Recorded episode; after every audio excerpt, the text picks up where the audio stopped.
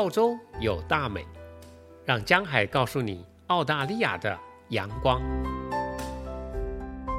有一段时间没有更新播客了，主要原因是因为下一个主题一直没有决定。其实景点是已经定好了，要跟你讲皇家植物园 （Royal Botanic Garden），因为上集讲了州立美术馆嘛，那这个美术馆的旁边。就是皇家植物园了，但问题是，在这个景点中呢，我要讲什么主题呢？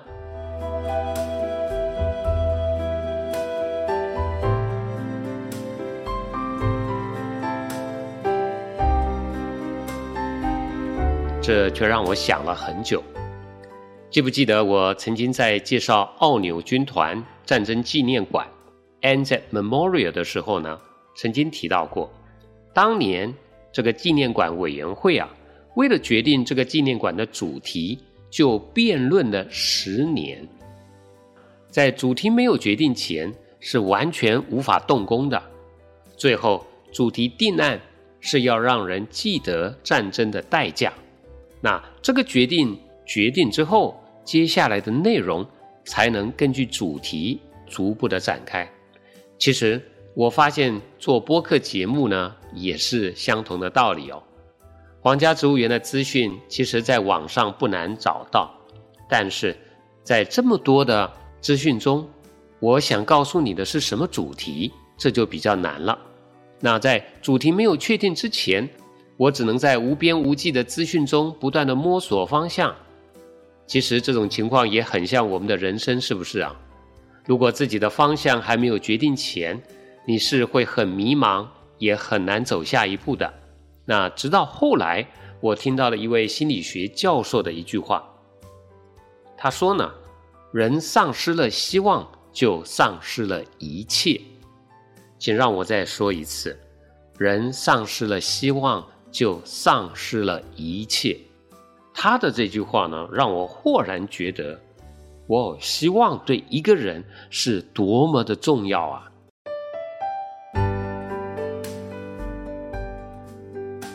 那也就让我决定，在这集的介绍皇家植物园里所要告诉你的主题，那就是重返伊甸园。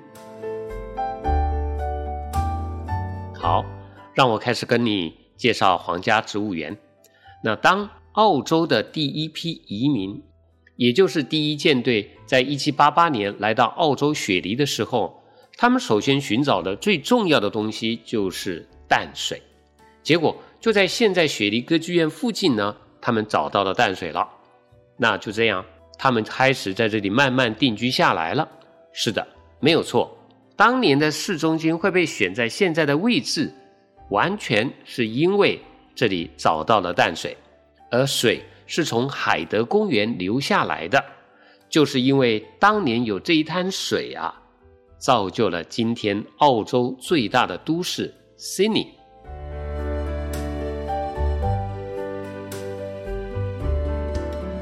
那有了水之后，他们接着要处理的就是食物的问题了，所以就在歌剧院的旁边成立了澳洲的第一个农场，开始在这里种植了各种的蔬菜和农作物，这也就是皇家植物园的前身了。当时间来到一八一六年，当年的州长是 Lachlan Macquarie，他把这个农场重新设计规划成了现在的皇家植物园。Macquarie 是被历史学家评价为对澳洲最有影响力的人之一，因为他在殖民地时期呢，对社会、经济还有建筑上有很大的主导的作用。他想把澳洲由一个流放犯人的殖民地转型成为一个可以自由居住的国家，而他真的是做到了。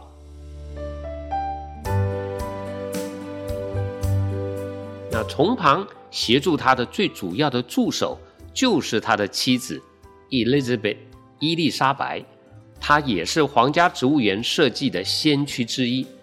当年呢，他们的办公室跟住家 Government House 啊就在植物园的里面。那现在已经被很好的保留下来，成为古迹了，也是可以免费参观的。伊丽莎白很喜欢到这个植物园的一个角落欣赏海景，还有日出和日落，因为她是一个非常善良的女性。那当年的囚犯为了感激她对他们的善待，特别在她喜欢去的这个地方为她凿了一个石头的椅子。现在这里可以说是最热门的打卡地点了，叫做 Miss Macquarie's Chair。因为你可以在这里同时拍到著名的悉尼歌剧院，还有海港大桥的美景。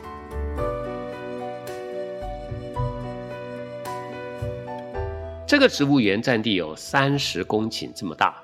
你在市区的地图看到最大的那块绿地就是植物园了。它被海港围绕着，是雪梨风景最迷人、最壮观的位置之一。植物园中有大小的园区。树林有高有低，有胖有瘦，花草有五颜六色。那在这里，你可以看到蓝天、白云、海洋、绿地、花草，还有高楼所构成的一幅非常美丽的画面。来到植物园，会让人有一种大自然与人和谐的感觉，可以让人的心情瞬间大好，是一种非常愉快的享受。漫步在植物园里，让我想起了西方经典《创世纪》中所描述的伊甸园。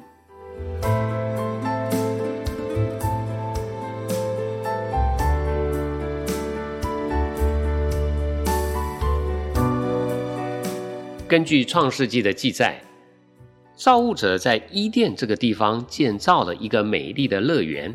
里面有各种各样的花果植物，好做食物，还有一条河啊，可以灌溉园子。造物者后来又造了亚当跟夏娃，让他们管理这个花园，并且吩咐他们说要繁衍增多，遍满地面，开阔大地，也要管理海里的鱼、天上的飞鸟和地上的动物。所以。造物者对人和地球原来的旨意是希望人能够繁衍增多，并且把伊甸园扩展到整个地球，所以地球就可以成为人类永远的家园了。那人可以在这里活多久呢？可以永远活下去，是永生吗？对，但听起来是不是很像神话故事啊？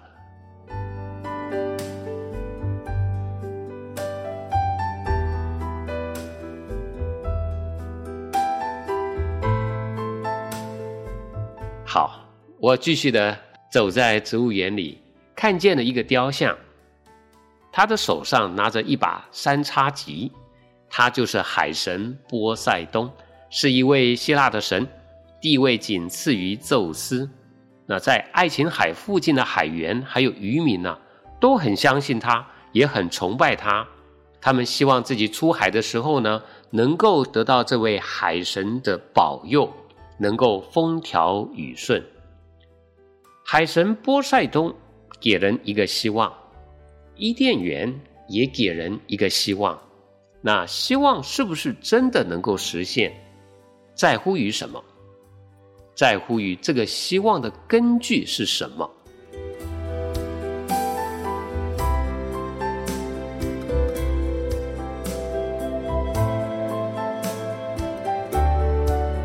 请问，海神波塞冬的起源是来自哪里呢？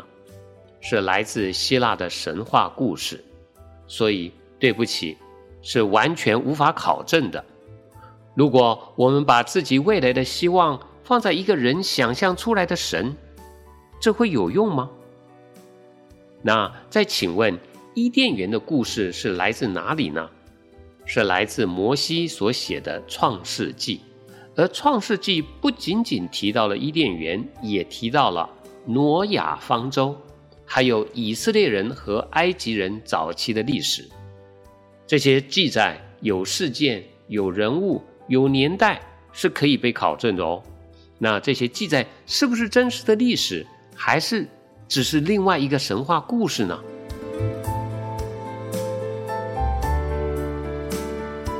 这个问题值得我们为自己仔细的寻找还有探索这样做是非常值得的。因为如果伊甸园是可信的那将为我们的生命展开完全不同的一页因为人就有希望可以永远生活在地上的伊甸园里了。我是江海。